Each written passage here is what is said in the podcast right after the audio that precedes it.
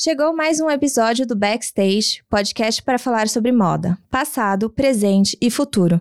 Eu sou Marina Colerato, editora do site Modifica, e estarei com vocês nessa jornada.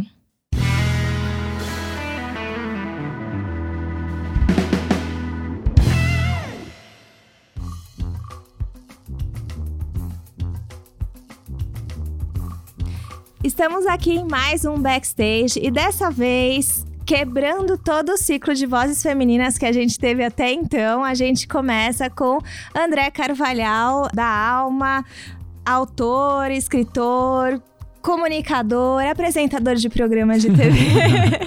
Muitos de vocês com certeza já conhecem, mas André, conta pra gente um pouquinho da sua trajetória, da moda imita a vida pro vivo fim. Legal. Gente, que honra, não tinha me dado conta disso, é verdade. Primeiro, primeiro homem. É muito, muito prazer e muita honra estar aqui, enfim, nesse espaço que eu super admiro e acompanho e acredito há tanto tempo. Poder compartilhar um pouquinho com vocês aqui. Vai ser uma, uma honra mesmo e um privilégio. É legal você começar me perguntando assim dos livros, porque hoje toda palestra que eu dou, eu uso os meus livros para me apresentar, uhum. para me definir. Porque eu acho que de fato é o que mais transmite hoje quem eu sou e as fases da minha vida e o mundo que eu, que eu tava inserido. Uhum. Então, assim, é, A Moda Imita a Vida foi um livro que falava sobre marcas, sobre uhum. construção de marca. No momento que eu tava trabalhando com uma marca é, que era Farm, que era super forte, que era super desejada e que dava uma importância absurda a isso, foi uma grande escola para mim nesse uhum. sentido. E naquele momento eu era, assim, a, a representação de uma pessoa que nunca tinha imaginado trabalhar com moda, que eu vim do mercado publicitário, eu, enfim, Nunca imaginei que eu pudesse entrar nesse meio. Uhum. Eu nunca tive grana, minha família não tinha grana, então assim, eu nunca me relacionei com marcas, com moda, mas sempre admirei, por isso eu fui fazer publicidade, uhum. mas assim, é, nunca consumi moda, luxo, tendência, assim, sempre foi muito longe da minha vida. Uhum. E entrar na Farm foi mudar completamente isso. Então, de uma hora para outra, eu me vi no meio onde é, eu precisava me vestir com lançamentos, eu precisava comprar o que todo mundo estava usando, eu precisava estar na moda moda. Uhum. É, eu precisava é, fazer um monte de coisa, né? Que a gente acha que precisa, na verdade, né? E depois uhum. a gente entende que a gente não precisa, mas ali, naquele momento, é, eu me vi, né, desse meio. E aí eu comecei a escrever um livro é, muito apaixonado por todo esse universo. É, num primeiro momento, o livro refletia muito a minha experiência na farm, depois eu entendi que não era para ser só isso. E aí eu fui entrevistar criadores de grandes marcas que é, eu admirava admirava o Ronaldo Fraga, Isabela Capeto, Oscar, da Osklin. Uhum. E esse primeiro livro é, saiu assim. Ano que vem faz 10 anos que eu comecei a escrever ele. E aí eu vou relançar, depois eu vou contar um pouco sobre isso. E aí esse livro marcou é, um tempo para mim, a minha vida e a forma como eu olhava o mundo ali naquele momento.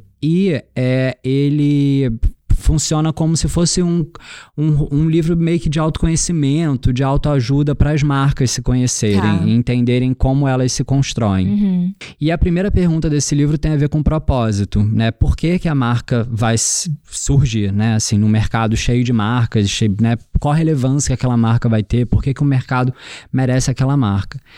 E é, eu já ali já comecei a falar sobre o propósito. E aí começou a acontecer uma coisa muito louca que toda viagem que eu ia e palestra que eu dava para divulgar o livro e tal, as pessoas surgiam com esse assunto do propósito e começaram a me questionar muito qual era o meu propósito. Uhum. E eu nunca tinha parado para pensar sobre isso. E foi um processo que começou justamente por isso e que me fez investigar essa, essa questão toda do propósito. Aí eu mergulhei num, num mega rolê de autoconhecimento, de, de viagens, de retiro, de cursos, enfim, de um monte de coisa para entender um pouco qual que era o meu papel. E eu acho que nesse momento muita coisa começou a transformar dentro de mim e no mundo também é, a moda que eu acho que até então, né, era muito admirada e era glamourizada e as pessoas tinham vontade de trabalhar, tinham desejo de fazer parte e ela inspirou novelas, seriados, livros, filmes e tal, é, começou a ser questionada, né, por conta dos acidentes ambientais, as notícias de trabalho escravo e aí aquilo que era muito legal começou a perder um pouco um brilho. E eu comecei a entrar nessa onda também. E aí é, eu comecei a perceber muito claramente a minha diferença de energia. Tipo uhum. assim, no momento onde eu me sentia muito energizado pelo que eu fazia, então eu chegava em casa do trabalho, trabalhava 14 horas por dia uhum. e chegava animado, contando o que eu estava fazendo, o que, que ia acontecer, o evento, nananã. E mudar para uma hora de chegar em casa e querer dormir 7 horas da noite, chegar em casa e não querer falar com ninguém, uhum. chegar em casa e querer chorar. E enquanto todo mundo admirava muito meu trabalho e achava farm o máximo, e achava que meu trabalho era incrível e bombando de vender livro e tal.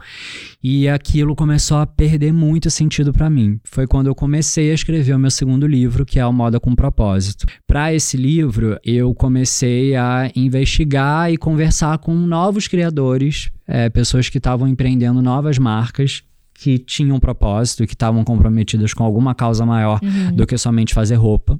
E aí eu mergulhei em todo esse universo e aí foi quando eu é, entendi que eu não me encaixava mais nesse formato tradicional de varejo, já não me via mais trabalhando para fazer vender, né? Neste e, campo da publicidade, né? Exatamente. Aí eu comecei a, a ver o meu trabalho é, de um como um, a esvaziar mesmo o meu trabalho, sabe? Entender que na última linha, por mais que eu estivesse fazendo coisas incríveis incríveis, experiências, estivesse construindo uma puta marca, no final do dia eu tava ali para fazer as pessoas comprarem mais. E aí eu não acreditava mais isso, eu não vivia mais isso, eu olhava para o meu guarda-roupa lotado de roupas e eu não tinha mais vontade de nada, eu usava todo dia a mesma roupa. é, e aí eu comecei a querer me livrar daquilo, e aí eu comecei a entender que, tipo, aquelas roupas não faziam a menor diferença na minha vida, é que não era aquele monte de roupa que ia me fazer mais feliz, melhor ou pior naquele momento. E aí foi um mergulho muito profundo mesmo em tudo isso. E aí foi quando eu decidi pedir demissão. É, num primeiro momento, é, eu entrei assim meio que em negação da moda. Eu não ia mais trabalhar com moda. Minha ideia era continuar escrevendo, fazer consultoria e fazer, sei lá, curso de cerâmica. fazer assim uma outra coisa. E aí, no meio disso, eu comecei a escutar uma galera se reunir e falar de um movimento de moda colaborativa que foi a Malha. Uhum. E aí é, eu me aproximei da galera e aí eu falei, caramba, que isso é muito legal, eu acredito nisso. E aí eu tinha juntado um dinheiro durante toda a minha vida para comprar um apartamento, esse era o meu plano, ah, vou pedir demissão, vou dar entrada no apartamento, vou viver sem ter que pagar aluguel e, enfim, vou ter uma vida mais simples uhum. e tal. E aí, quando começou a surgir essa história da malha, a galera precisava de grana para botar o, o, negócio de pé. Eu, no primeiro momento, comecei a ajudar a captar patrocínio, recursos e tal. Até que no segundo momento eu acabei virando o investidor do projeto, uhum. botei minha grana no projeto e aí me vi assim nos meses mais difíceis da minha vida entendendo que eu estava fazendo um movimento completamente diferente de tudo que eu estava querendo e que eu estava pregando. Então eu estava falando para as pessoas sobre ter propósito, sobre encontrar o seu papel e o seu lugar no mundo e fazer aquilo que realmente sabe fazer. E eu estava num lugar é, ocupando um papel que não era meu, que era um papel de dono, é, de resolver problemas e situações e dificuldades. Administração. E, administrar, né? de, enfim, de fazer coisas assim que jamais eu imaginei fazer na minha vida vida e que eu não acho que, que são as minhas maiores qualidades uhum. e potencialidades. E aí aquilo começou a me trazer uma angústia muito grande, eu comecei a ficar doente fisicamente, eu tive um problema muito sério de saúde, e aí eu comecei a entender que, que mais uma vez na minha vida eu, eu precisava fechar um ciclo. Uhum. E aí foi quando eu decidi é, sair da malha, porque eu vi que ali eu estava é, gerando muita frustração em mim, nas pessoas que tinham uma expectativa, que também investiram dinheiro, também investiram sonhos e, uhum. e expectativas ali. E aí foi um processo, mais uma vez, assim, muito difícil de entender as minhas falhas, o meu fracasso e também, ao mesmo tempo, o que que eu quero fazer da vida, né? O, o que que de fato eu gostaria e poderia fazer pelo, pelo mundo. E aí eu acho que, assim, eu chamei tanto pelo propósito, né? Queria tanto entender o que que era que eu acho que nesse momento eu entendi. Entendi principalmente o que não era. Que e já aí... é um caminho, né? Exatamente. eu acho é que é o primeiro grande caminho. Super, super. E aí eu mais uma vez, comecei num processo de tipo, e aí, o que, que eu vou fazer? E aí comecei a escrever de novo, que aí foi o meu terceiro livro, que é O Vivo Fim, que eu lancei no final do ano passado, e que ele fala, é, entre, entre tantas coisas, mas assim, é do quanto é importante a gente entender o final desses ciclos para que a gente possa abrir novos caminhos, que a gente possa abrir novas possibilidades. Então eu passei por dois términos muito né, dolorosos, uhum. que foi tanto a saída da farm quanto a saída da malha, mas foram os dois maiores aprendizados que eu poderia ter na minha vida. É, e aí eu faço um paralelo né, dessa minha história com o que está acontecendo hoje no mundo, que é a necessidade da gente aceitar que o mundo que a gente nasceu acabou, que todas as coisas que a gente aprendeu, como modelos, formatos, é, enfim, não tem mais o menor sentido diante das necessidades e das possibilidades que a gente tem no mundo, e que a gente precisa aceitar esse fim, abrir mão, mudar a página, e que somente quando a gente né, deixa aí né, o antigo, a gente consegue de fato construir o novo. Então, é, eu acho que assim, né, como eu falei, eu acho que esses três momentos, esses três livros falam muito desses três grandes momentos na minha vida e, e, do mundo também, né? Refletem de alguma forma isso. É, o Viva ao Fim fala bastante, né? Cruza a sua vida com os acontecimentos. E eu falo assim, sempre que eu tô na bed, eu lembro que quando tem algumas partes do Viva ao Fim que é tipo, tá tudo bem, né? É um, é um ciclo, a gente vai ficar ruim mesmo e daí a gente supera. Mas no fim você não virou ceramista, né, amigo? É você tá trabalhando mais ainda do que eu trabalhei na farm, na malha junto.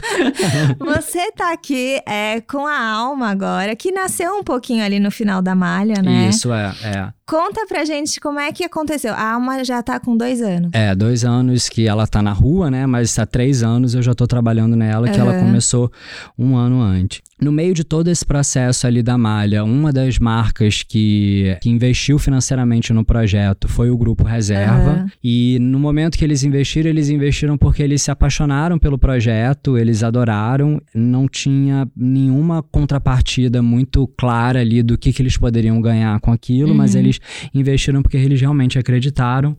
E um dia é, eles vieram pra, pra gente e falaram: Cara, a gente teve uma ideia, por que, que a gente né, não transforma essa contrapartida que a gente tem direito no licenciamento da marca Malha uhum. para criação de uma marca de moda? E aí a alma, na verdade, meio que começou desse jeito, tipo assim, ah, vamos fazer uma marca da malha. Só que aí no meio do caminho a gente foi entendendo que não tinha muito sentido, porque a malha era outra coisa, é, ia causar uma confusão muito grande, porque tinham pessoas que trabalhavam lá, tinham residentes de lá e que não iam fazer parte da marca e tal. E aí a história começou a ir para um, um outro caminho. Foi quando surgiu a, a ideia de virar alma, uhum. né? Que na verdade é malha embaralhado uhum. por conta disso, porque tem essa, essa relação com a malha mas ao mesmo tempo não tem, porque ali em algum momento, quando eu, eu, eu, precisei fazer uma escolha, eu decidi, ah, então eu vou sair da malha e eu vou tocar totalmente a, a alma. E o que me levou a, a, a voltar para a moda, voltar para uma marca, né, me envolver de novo na criação, na construção de uma marca, foi a possibilidade que foi dada para a gente de fazer alguma coisa que a gente acreditasse. Então, é, existiu o desejo de ter uma marca mais jovem, uma marca nova no mercado, que fosse diferente das outras marcas que o grupo já tem, uhum. mas é, a gente teve total autonomia de, de criar e fazer é, o, o que a gente acredita. E, enfim, eu tô lá até hoje por essa liberdade, uhum. por a chance de fazer isso. É, e daí a gente fala bastante sobre isso, né? Criar uma nova marca. E a gente volta um pouquinho para a questão de quando você falou com a Farm. No, no limite, eu tô é, vendendo mais roupa. Só que na alma, eu acho que você enxerga outros papéis. E Quais são os papéis para você que tem uma, uma trajetória de marca, uma trajetória de publicidade bastante relevante, viveu vários momentos consigo próprio nesse lugar de qual que é a minha relevância no mundo? Qual que é a relevância das marcas hoje? Qual que é o papel das marcas hoje, né? A gente já tem produtos de moda em excesso. Então, para que uma nova marca? Eu tenho certeza que isso você pensa muito e às vezes a gente até troca sobre isso. isso. Mas eu quero muito que, enfim, a gente tem vários ouvintes que têm marcas ou que querem fazer marcas, estudantes. Então acho que é uma oportunidade de você compartilhar por que uma isso. marca? É, essa de fato é uma pergunta que eu me faço todos os dias.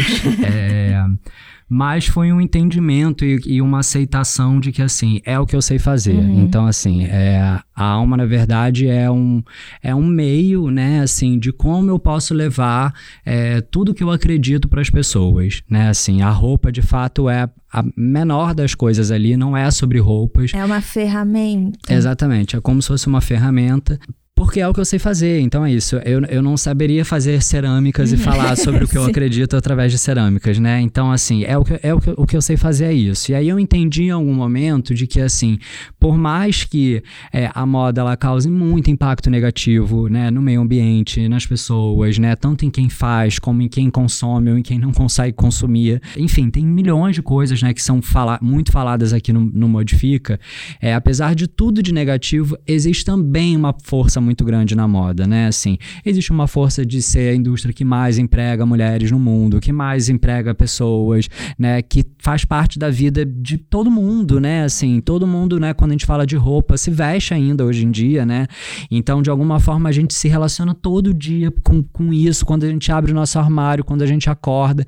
Então, tem uma importância muito grande, tem uma força muito grande, acima de tudo, de influenciar hábitos, comportamentos, né? De criar modas. Uhum. Então, é, na verdade, é nessa força que eu estou interessado. É, e é no quanto a gente pode, através é, da moda, né, através do que a gente faz, da, da, comunicação de moda principalmente, como que a gente pode é, ser um antídoto para esse, esse mercado, né, ser meio que uma medicina para as uhum. pessoas. Então, a gente acredita que o propósito da alma está muito conectado nisso, assim, é mostrar para as pessoas que é possível se expressar, é possível é, usar a moda como ferramenta de autoconhecimento, né, de se colocar no mundo, mas que tudo isso pode ser feito de uma forma mais consciente consciente, consciente de quem a gente é, consciente do que, que a gente está comprando, consciente, enfim, sobre todos os processos, consciente do que está acontecendo no mundo. Sim. Então, é essa dobradinha de, de expressão com consciência é uma coisa que seduz muito a todo mundo que está ali na marca comigo, uhum. sabe? É, Sim. É, e aí teve, tem uma coisa que você falou que assim, você falou, porque é, isso também é o que eu sei fazer. E eu acho que isso é muito importante, sabe? Porque às vezes a gente tem um monte de gente querendo. Eu acho que tem um imaginário do estilista, sim, né? Sim. De, do, do, estilista que aparece no final e é, tal. É. A gente tem este imaginário, e ao mesmo tempo, de certa forma, nossas faculdades estão também. É, existem para colocar essa galera no mercado, esses é. estilistas, né? Mas é se reconhecer, isso é o que eu sei fazer? E aí eu acho que isso é muito importante. Você se reconheceu. Tipo, Sim. isso é o que eu sei fazer. Esta é a minha ferramenta, né? Não vai ser a ferramenta de todo mundo. Mas você, pela sua trajetória, pelo seu conhecimento, é isso. Então eu vou usar isso. Eu acho que quando a gente tá falando de criar novas marcas, isso é o que você sabe fazer? Eu acho que esta é um, uma pergunta ou um insight importante na hora que a gente vai decidir uma, se eu vou criar uma marca ou se eu vou criar qualquer outra coisa, né? Isso. E eu acho que é muito importante também, que é o que eu falo muito sobre propósito. Para mim, isso que você acabou de falar é propósito. E eu acho que tem uma coisa importante também da gente ver que é o quanto o que a gente sabe fazer se encontra com uma necessidade do mundo. Então é isso, tipo assim, cara, eu amo cueca, eu sei fazer muito cueca, mas assim, o mundo precisa de cueca, sabe? Uhum. Ou sei lá, eu amo vestidos de festa, mas assim, o mundo precisa disso. Então eu acho que é o, o grande pulo do gato do propósito é esse, é entender aquilo que a gente faz com o que, que o mundo precisa, o que, que não tem. Se colocar um pouco à disposição. Exatamente, exatamente. Para mim, a moda ela tem muito a ver com isso. Então, é, isso foi uma outra coisa também que me motivou muito na alma. Foi assim, experimentar fazer alguma coisa que não existe, né? Então, assim, eu não reproduzo na alma o que eu fazia antes na Farm, uhum. ou que eu já fiz em outras marcas que eu trabalhei. É, eu não, não procuro reproduzir nada do que eu vejo no mercado. Acho que a gente, de alguma forma, é a junção de um monte de coisa, mas não é um olhar específico para nada.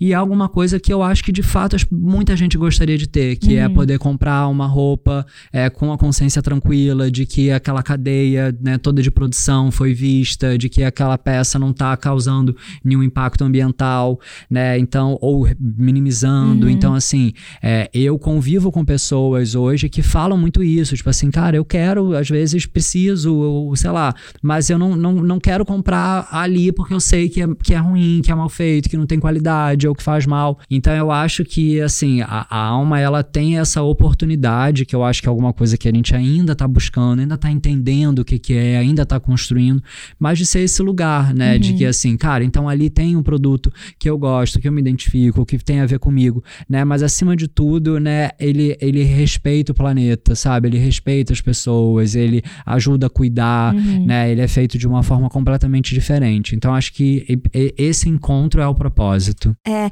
e eu acho que quando você fala assim, é importante a gente pontuar que não é simples, né? Super. E é. que tem desafios e que às vezes a gente vai e volta.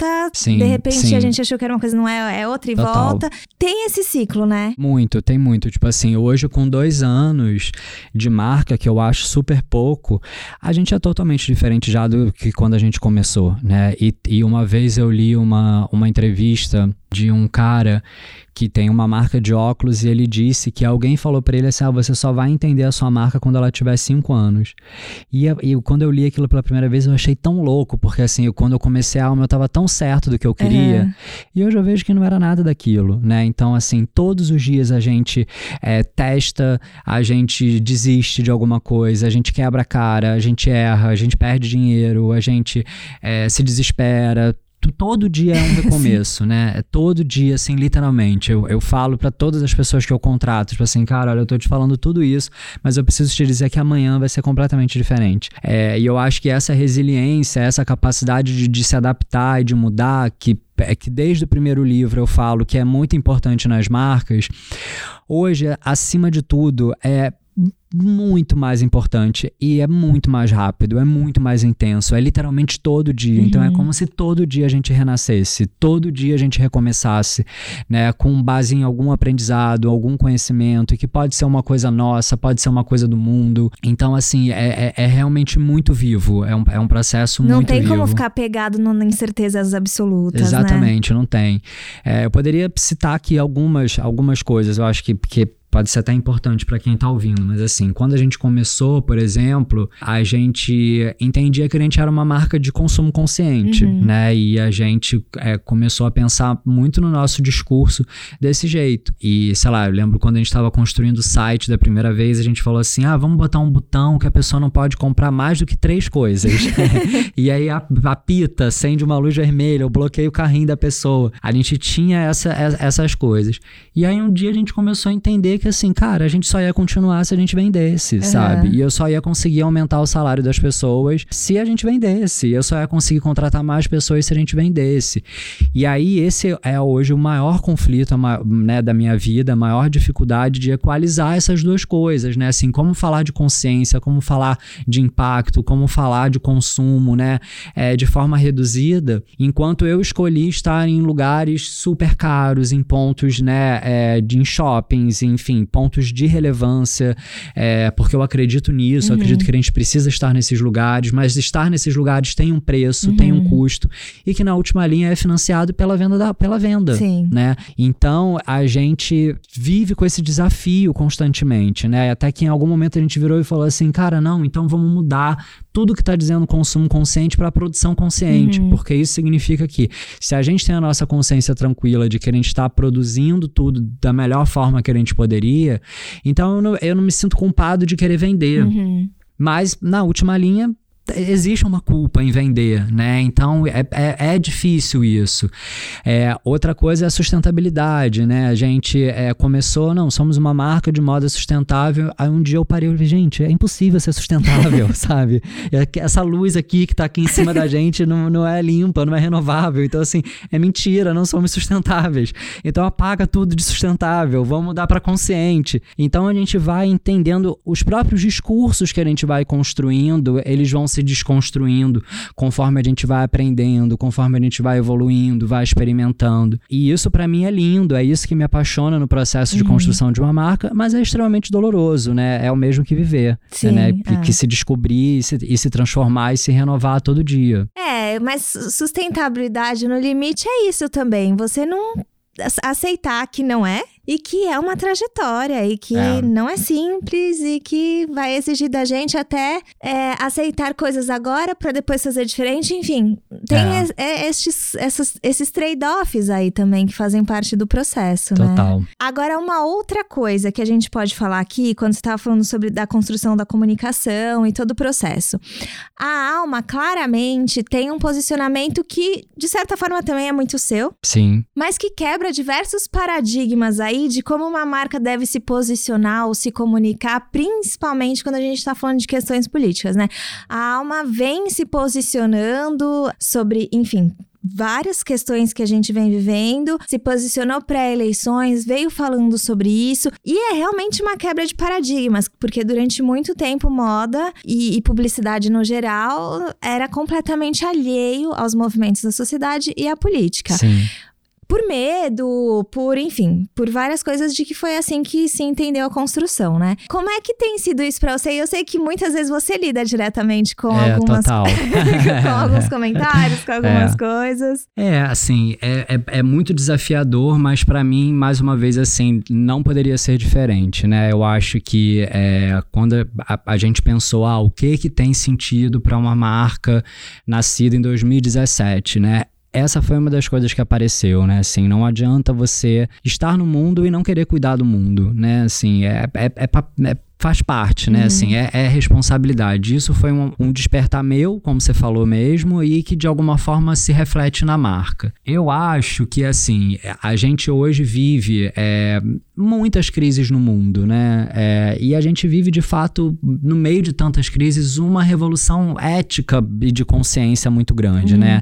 É, de muitas pessoas que durante muito tempo foram caladas, muitos movimentos, né, que foram né, colocados à margem. A própria moda, né, durante muito tempo foi assim assim, é, hoje tem espaço e, e, e tem voz e precisam para essa evolução planetária que a gente precisa uhum. que aconteça. E quando a gente fala né, de consciência, né, assim, da marca ser uma marca que se relaciona com consciência da forma mais abrangente possível, não tem como a gente, a gente fugir dessas questões, né, que são questões humanas, né, e que elas é, são ativistas, mas que elas de alguma forma também extrapolam a política e que elas têm a ver com gênero, com, com raça, é, com tecnologia, com, com, sei lá, com idade, né, uhum. né? Com, com uma série de outras coisas. Então, isso é de fato muito presente na marca, mas também é um desafio muito grande. Várias vezes a gente se questiona, várias vezes a gente apanha, né, por conta disso, e a todo momento a gente também é, fica ali entendendo como é a melhor forma de fazer isso. Mas, por outro lado, eu vejo que é uma busca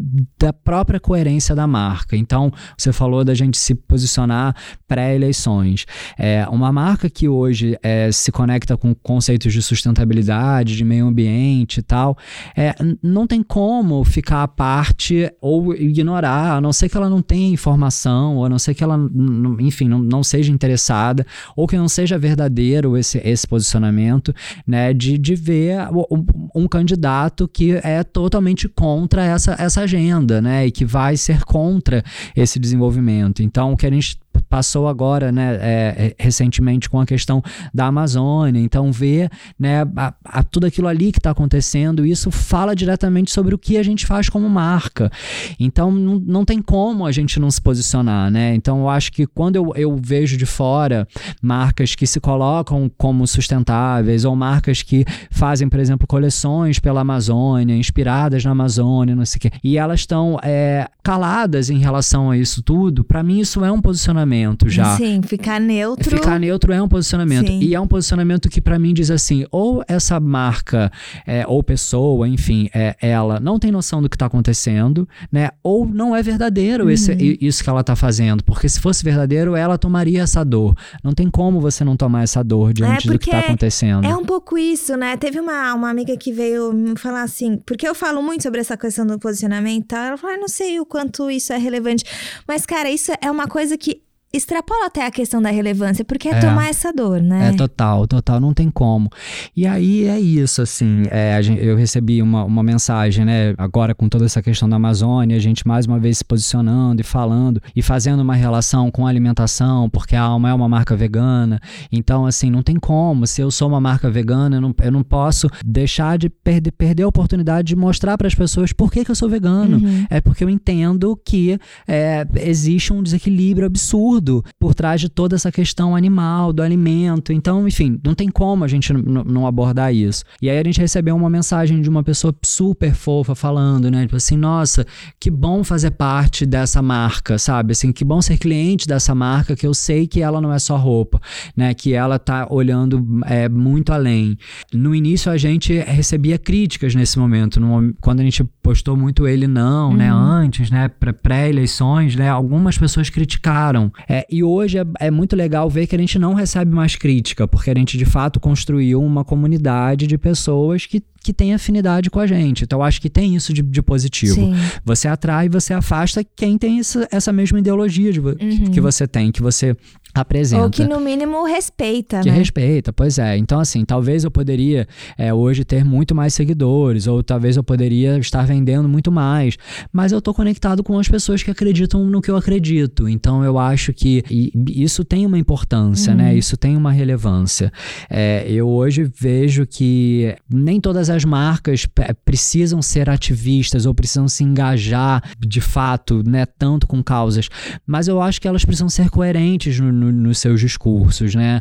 É, e eu acho que muitas vezes o posicionamento ele, ele passa por essa coerência, né? De você demonstrar essa coerência sobre o, o que você está vendo que está acontecendo. É, é isso, né? Não é, não, é, não é que é uma coisa impositiva, mas é que conta uma história também, é, né? É, é, eu acho que reforça uma verdade, eu acho que é. reforça um posicionamento.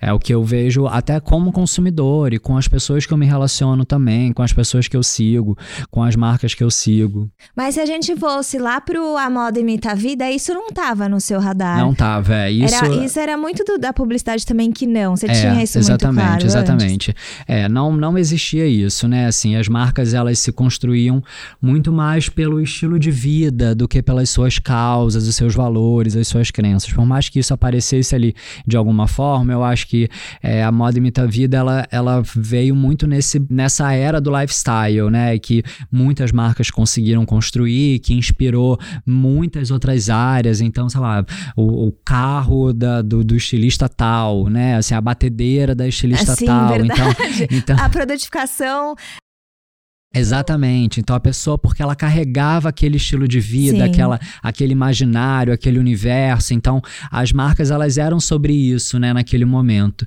E hoje eu acho que é outra coisa. O, o moda com propósito ele quase se chamou é, o propósito é um novo estilo de vida, mas hum. ficou gigante. É, a capa ia ficar horrorosa. mas já era uma, uma percepção minha de que as pessoas elas estavam começando a se conectar com as marcas por um, de um, num nível mais profundo. E eu acho que isso tem a ver com a expansão da, da consciência coletiva, eu acho que tem a ver com a nossa, o engajamento político que cresceu absurdamente entre as pessoas. É, é, então acho que, que, que, tudo isso, né, essas micro-revoluções que foram acontecendo, a internet, a chance da autopublicação, de todo mundo poder falar o que pensa, de todo mundo falar o que, o que quer, o que acredita. Então eu acho que isso mudou muito é, é esse mindset do mercado. E essa essa é uma das coisas que vai estar presente nessa próxima edição do livro. E que a gente pode esperar para? Para o ano que vem, para o começo do ano que vem. É, e que está sendo muito desafiador. O processo de. O processo, sim. É, porque é muito louco perceber, como eu disse né, no último livro, né, que tudo acabou e que os formatos acabaram, os modelos é, acabaram e precisam se reinventar. O próprio conceito do que é a marca e do que eu dizia ali no livro que é uma marca, é, e de como as marcas se construíam e se funcionavam pra, e funcionavam para mim hoje mudou muito. Uhum uhum. né? perdeu muito sentido. Então, tem sido muito desafiador. Por exemplo, na primeira versão do livro, eu fui entrevistar, como eu disse, grandes criadores de marca. E hoje, quando eu olho para o mercado, eu não vejo mais é, uma grande marca que tenha surgido com abrangência nacional, com sucesso é, financeiro, de faturamento, de imagem, é, mas ao mesmo tempo é, eu vejo pequenas grandes marcas, né? Não significam que não existam grandes marcas, Sim. mas que muitas vezes não tem nem loja, ou muitas vezes não vende roupa, ou muitas vezes, né, enfim, é, tá totalmente desconectado, né, de, de, de tudo aquilo que eu falava no livro que era importante, como por exemplo, fazer uma campanha, fazer um desfile, ter uma loja. Então tem lojas que tem, tem marcas que não tem loja e que são incríveis, né? Tem marcas que não desfilam e que, e que são incríveis. Ganhou muitas possibilidades a existência de uma marca, né? Exatamente, Do, muitas. Da trajetória de lá para cá. E no podcast anterior a gente tava falando com a, com a Gi sobre que essa é uma questão, né? A gente percebe também que este modelo ele ainda vive. O shopping, as marcas deste tamanho que tem abrangência nacional, que estão em todos os lugares, ele ainda vive, mas de certa forma parece que ele já dá sinais muito claros e nítidos de que ele tá meio que esmaecendo, sim, né? Talvez sim. a gente não veja isso hoje, agora, mas já tem uns sinais, né? De Com que certeza não sei, a gente vai num shopping e às vezes ele nem tá tão cheio. Sim, sim. É, os shoppings estão se transformando. É, eu fiz nos últimos anos, participei de muitos trabalhos de, de consultoria para shopping. É, eles já entenderam que o formato como eles existem hoje, né, de ser o templo do consumo, né, daquele lugar que você vai para comprar, é, não vai ter muito sentido no, no, futuro, né? Como, sei lá, a percepção do que era um carro, né? O desejo, ah, vou fazer 18 anos, eu vou quero ter um carro, quero tirar carteira, como, sei lá, várias, várias coisas, coisas, né, que, que, foram... Que, se, que foram ficando para trás, uhum. né? O templo do consumo, sem dúvida, é uma das coisas que vai ficar para trás. É, e muitos shoppings estão se transformando indo para entretenimento, para gastronomia, para, enfim, para mil outras coisas. E hoje é, é, é engraçado e eu convivo ainda muito com esse ambiente e eu escuto muito dos shoppings falando que não tem marca, não existe marca, porque, como eu falei, não, não existem mais marcas de, é, de grande alcance, né? De tamanho grande surgindo. E que conseguem estar dentro de um shopping, Exatamente. Né? Porque, porque, não é simples. Exatamente, porque as pequenas que surgem e que hoje são as mais admiradas e são as mais conectadas com os novos valores no mundo e tal, elas não estão topando mais isso, né? Você, de alguma forma, você fica é, escravo, refém ali de um faturamento, de uma venda, é. de, enfim, de, de, um, de um formato que não é o que muita gente quer mais hoje. Eu vejo isso muito dando aula para graduação, para gente muito nova que está criando marca, muitos falam, não quero ter loja, sabe? Eu quero, sei lá, ter e-commerce, eu quero vender, sei lá como, né? E é muito diferente de 10 anos atrás, quando as pessoas queriam ter 70 Era tudo lojas. Sobre lojas. Era tudo né? sobre loja, loja em shopping, é. loja quanto maior, melhor. É. Eu vivi muito isso, vivi assim, é, e, e é uma loucura. Aí, aí depois a experiência na loja, então temos que ter loja com experiência. Então, loja com cabeleireiro, loja com não sei o que, loja com bar, loja com restaurante, loja com não sei o que. E, e, hoje ninguém mais quer estar em loja nenhuma. né? Acabou a loja. Acabou, é uma loucura. É uma loucura. E é muito rápido também, né? É muito rápido, cara. A gente olhar que isso foi, sei lá, 10 anos atrás, é, né? Eu, eu me formei em 2009 e não era, as mídias sociais não tinha nada disso. E assim, para você ser um estilista ou alguém, você tinha que abrir uma, uma loja. Marca. É, total. É, era isso, não era nem uma marca, uma loja. É uma loja. É uma não, loja. não dava só pra ser uma marca, tinha é. que ser uma marca e uma é, loja. É, exatamente. E aí também isso, de certa forma, deixava tudo muito restrito, porque quem é. ia conseguir do zero bancar aluguel, bancar uma construção de loja, uma reforma. Enfim, mas é muito louco isso. E hoje a gente tem outras possibilidades também para ser uma marca, né? Exatamente. Que não passam por esse lugar, o que torna também a moda muito mais plural, assim. Total. Agora, deixa eu te fazer uma pergunta. Quando você falou um pouco dos desafios e de, ah, é um desafio constante, um questionamento constante. E a gente já falou sobre isso em off, é, em outros momentos, que é além de ser esta plataforma de comunicação, acho que a Alma é, é, pode ser considerada assim uma plataforma de comunicação que, enfim, levou uma questão muito legal para o último desfile da casa, né? Sim, né? É. Que acho que de, acho que vale ser contar também. Mas eu acho que olhando para o futuro e para o fim dos tempos do consumo e quais outros formatos que a gente pode se relacionar com a roupa você, que você enxerga que não passam necessariamente pela compra. E isso, como é que como marca que vende roupas, como é que Sim. isso transita? Assim? É, então então, é, no meio de, de, de, todo esse processo, teve um dia que a gente também se olhou e falou assim: cara, a gente está aqui tanto falando em reinventar a moda, em, né, enfim, ser diferente e tal, e por mais que exista um, uma preocupação muito grande em como fazer, aonde, fazer, e o que, que a gente vai vender e tal, no final do dia a gente está fazendo roupa e vendendo roupa, uhum. né? É, e aí todo mundo se olhou e falou: cara, é isso, não tem sentido. E a gente começou a buscar buscar novos formatos. E isso é, eu acho que é, essa próxima onda da alma vai ser isso, vai ser a gente entender. Então, a gente teve na, na, no desfile da Casa de Criadores agora desse ano uma experiência muito legal que foi de fazer um desfile todo com roupa de brechós ressignificadas. A gente comprou as roupas no brechó, transformou e, e, desfilou desse jeito. Depois a gente ficou pensando o que, que, a gente vai fazer com essas roupas. E aí a gente botou as roupas para vender no site e as roupas acabaram tipo em três dias.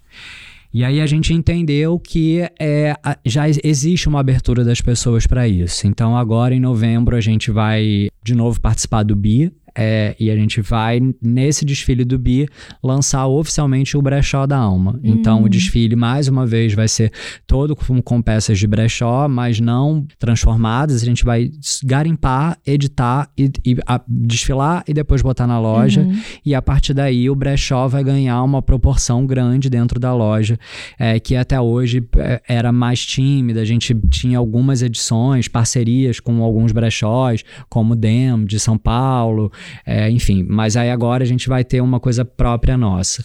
É, a gente está estudando como desenvolver um modelo de aluguel é, de como se fosse um armário compartilhado. A gente está ainda pensando muito porque eu acho que o, nosso tipo de produto ainda hoje não tem muito sentido para isso, porque é um produto mais simples, um produto mais fácil, que não, não requer tanta necessidade de você alugar. Uhum. Então a gente entende que talvez a gente tenha que criar uma coleção específica para isso, mas é uma coisa que a gente está é, em desenvolvimento.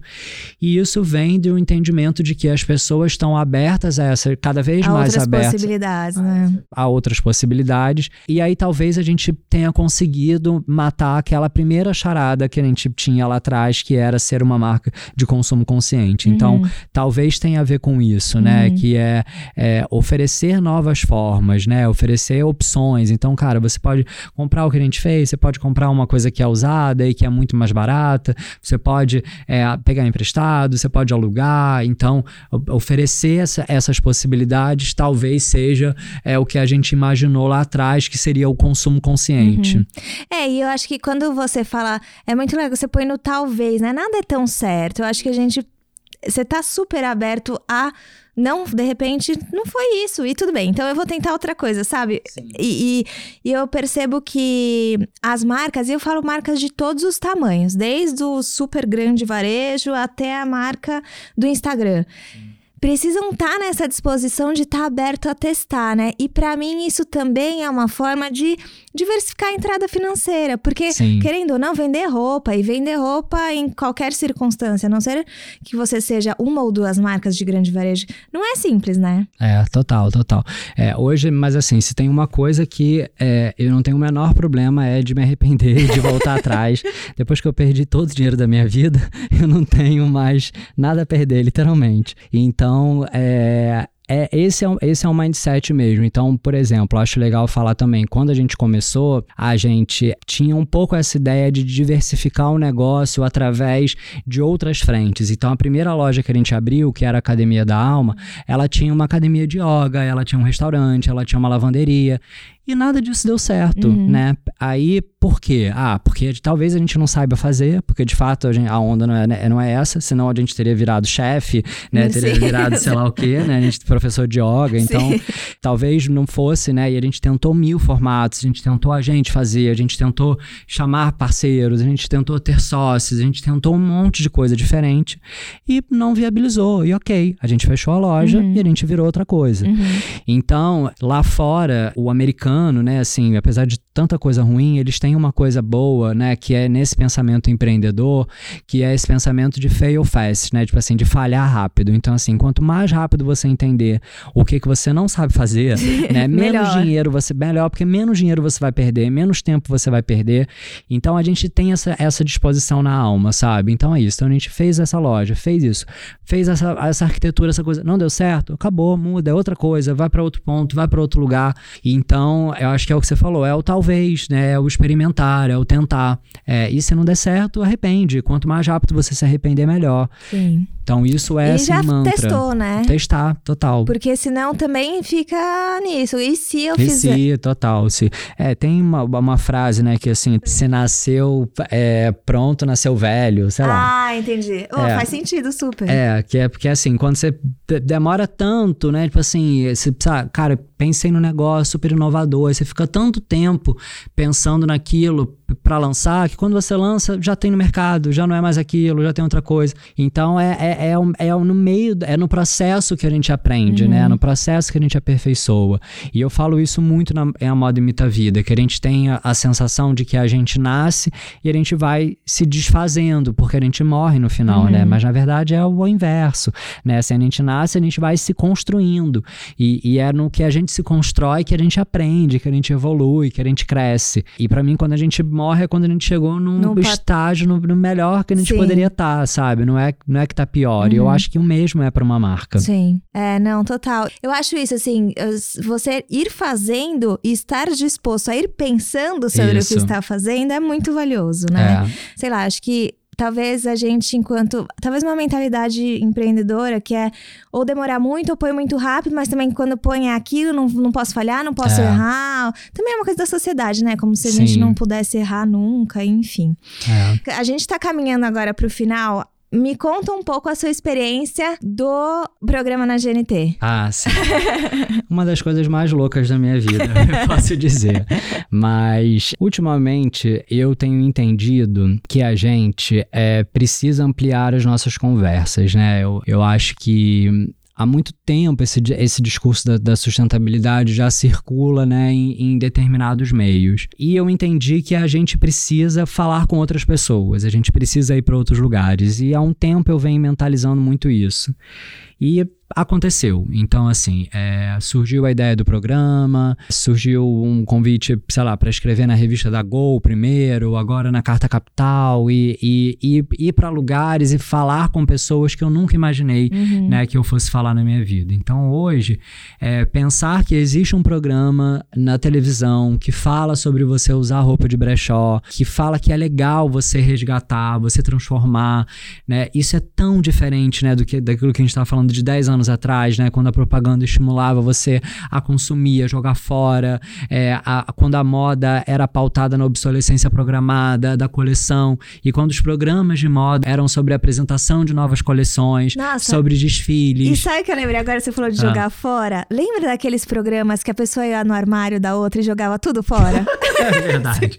É verdade. Inclusive, acho que até no próprio GNT, eu É, lembrei disso É agora. verdade, é verdade. É uma loucura. Então a gente viveu isso, Sim. né? É, e quando a gente olha pra trás, a gente vê que é uma loucura, mas naquele momento isso era sentido. certo, fazia o sentido, né? Então hoje você entrar na casa das pessoas e você falar pra elas, sabe? Tipo assim, cara, vai casar com o vestido da sua avó, sabe? Porque você vai gastar uma puta grana pra fazer uma coisa que vai durar um, um dia, sabe? Horas. É, horas, né? Nem dia, horas, né? Ou é isso. Então, olha quanta coisa você já tem, olha pro que você já tem, você não precisa comprar. Então, pra mim, isso é muito disruptivo, inde- né? Do, do- enfim, do formato, do Sim. conteúdo. Eu acho que como mensagem é, é muito valioso. É um desafio muito grande pra mim, é, porque eu, sei lá, nunca me vi nesse lugar, né? Eu, eu sou ótimo pra dar palestra, pra falar coisas e tal, mas assim, liga a câmera e eu fico morrendo de vergonha. mas eu tô me abrindo a isso porque eu acho que esse é, é- é um caminho. E hoje, ao mesmo tempo que eu tenho vontade de estar na televisão, no GNT, eu tenho vontade de estar dentro de uma grande marca, dentro da Coca-Cola, dentro da Unilever, trabalhando diretamente com pessoas, né, que têm o poder de disseminar grandes mensagens, né, mensagens para grandes massas, né, para muita gente. É, porque eu acho que a gente só vai conseguir mudar o pensamento na velocidade que a gente precisa, né, com a urgência que a gente precisa, né, se a gente for com braçadas maiores. Uhum. Então, para mim, tem sido maravilhoso por isso, sabe? E, e, vem muito de encontro com o que hoje eu acho que eu devo fazer, uhum. sabe? Na minha vida profissional. E sabe que quando você falou, por exemplo, de estar. Tá, eu tenho pensado muito sobre isso, assim, nos últimos meses. Quando você falou, ah, de estar tá na, na Unilever e a alma tá dentro da reserva. Eu acredito que você é super questionado super, por isso em vários super. momentos. E eu acho que é a gente aprender a lidar com as contradições, né? Total. Eu tava. Eu tô ouvindo Sapiens da. Eu não sei nem pronunciar o nome do escritor, mas enfim. Também não. eu falo Yuval. Eu é. chamo ele carinhosamente de Yuval. É. Mas não sei se é assim que fala. Não, também não, mas eu falaria assim. E ele, e ele fala sobre como a dissonância cognitiva faz parte também da sobrevivência do ser humano. Sim. E eu acho que é isso, assim, a gente tem algumas contradições que a gente precisa lidar e, e, faz parte pra gente chegar em outros lugares, né? Sim. Eu, eu percebo, às vezes a gente é super cobrado e na minha posição, às vezes eu também cobro, eu tô tentando cada vez dar mais passos atrás, porque é isso, né? A gente precisa entender formas e não tem um caminho único, né? Exatamente. De, exatamente. Falar, é este e este vai dar certo. É, e eu acho que, assim, é um grande aprendizado, é, e principalmente em todo esse processo com o grupo que a Alma tá, é, e várias outras coisas, a própria experiência que eu passei na Malha me mostrou muito o valor de você colaborar com aquele que pensa diferente de você. O quanto pode ter ganho nisso, pode ter aprendizado nesse, nesse, nesse processo. E de fato, quando a gente olha para o mundo, né, somos todos diferentes, porque somos todos indivíduos únicos, Sim. né? E a gente só vai conseguir construir uma coisa que tenha sentido para todo mundo na colaboração em quem é diferente. É. Porque você ficar fechado na sua casa com três, quatro amigos que pensam igual, igual a você, que comem o que você come, que fazem o que você faz, é muito fácil mas a gente não vai fundar, não vai mudar o mundo desse é. jeito. É. Então, é, é, é, através da diferença que a gente cresce. E eu, um dia pensei o como a vida foi me levando para esse lugar, sabe? De ter sócios completamente diferentes de mim, né? De, de, de me ver em, em, grupos, em trabalhos, em projetos, é, com pessoas com realidades, experiências completamente diferentes da minha. E de alguma forma eu sinto que eu venho me especializando nisso, né?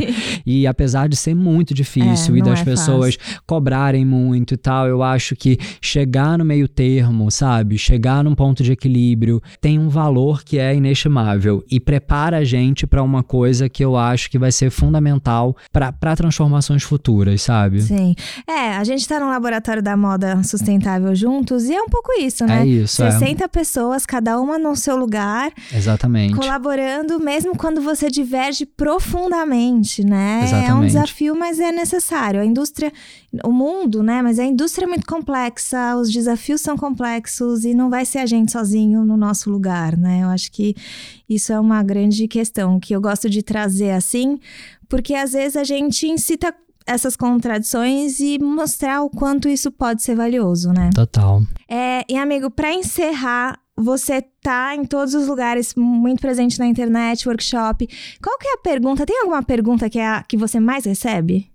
Ah, ultimamente eu tenho recebido muita gente querendo saber o que pode fazer. Ah, mas como é que eu posso fazer? Como é que eu posso ajudar? Como é que eu posso mudar? Eu acho que assim, as pessoas elas eh, são cada vez mais sensíveis, né, sensibilizadas com tudo isso que está acontecendo, mas eu acho que está todo mundo ainda muito perdido sem saber o que fazer, uhum. né? Então, como é que eu posso ajudar? Como é que eu posso transformar? Ou o que que eu faço na minha casa? O que que eu faço com o meu saco de não sei o quê? o que que eu faço com a bota de couro que eu tenho no meu armário, né? Então, assim, assim, as pessoas estão tão estão querendo saber o que fazer, Sim. sabe? É, e isso para mim é muito positivo. Eu muitas vezes respondo, não sei, né? assim, eu né, às vezes ligo para você, amiga, o que, que eu vou dizer? Mas assim, é, eu acho que a gente tá longe ainda de ter todas as respostas, é. mas é, eu vejo um, um, número crescente de perguntas. Eu acho isso muito positivo. É, de as pessoas querendo fazer alguma coisa. É, e é. abertas, né? É. realmente acontece e a gente não tem mesmo as respostas. Eu acho que é dentro de cada até mesmo do seu propósito, né? Total, Dentro total. do seu propósito, não vai dar para fazer tudo, né? É. Mas dentro deste seu seu centro de propósito, o que que é? E assim, claro, né, gente, tem um monte de gente usando a palavra propósito sem o menor sem o menor propósito. Sim, sim. Mas assim, a gente tá usando aqui num sentido real, assim, é. né? Do que te move e do que eu posso entregar. Isso, total. Amigo, muito obrigada. Ah, foi bom. Foi bom? Foi rápido. Não sei pra quem tá ouvindo, mas pra gente foi rápido. Foi rápido. quem tiver dúvidas, questões, pode mandar. Vou deixar arroba carvalhando, arroba alma.cc. Isso. Eu vou deixar no corpo aqui da, da pauta para vocês poder, é, puderem acessar. E eu acho que é isso, né? É isso. Quem quiser perguntar mais, falar qualquer coisa, pode me acessar direto, mandar direct, Instagram é o melhor caminho. Adoro conversar e responder coisas. ano que vem a gente espera o livro e o André tá por aí em todos os lugares. É isso. Até o próximo backstage.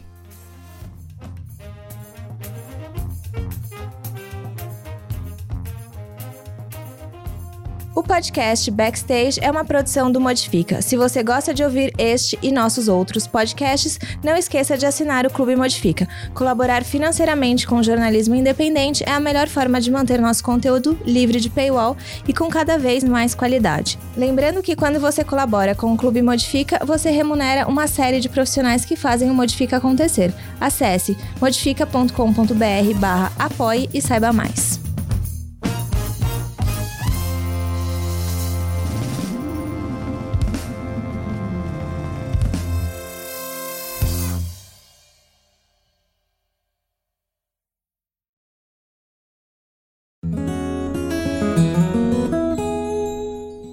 Conheça o Politicamente Incorreto e Ambientalmente também, nosso podcast mensal sobre política e meio ambiente, sempre com pessoas convidadas debatendo as convergências entre Brasília e sustentabilidade. O Politicamente Incorreto e Ambientalmente também faz parte do trio de podcasts do site Modifica.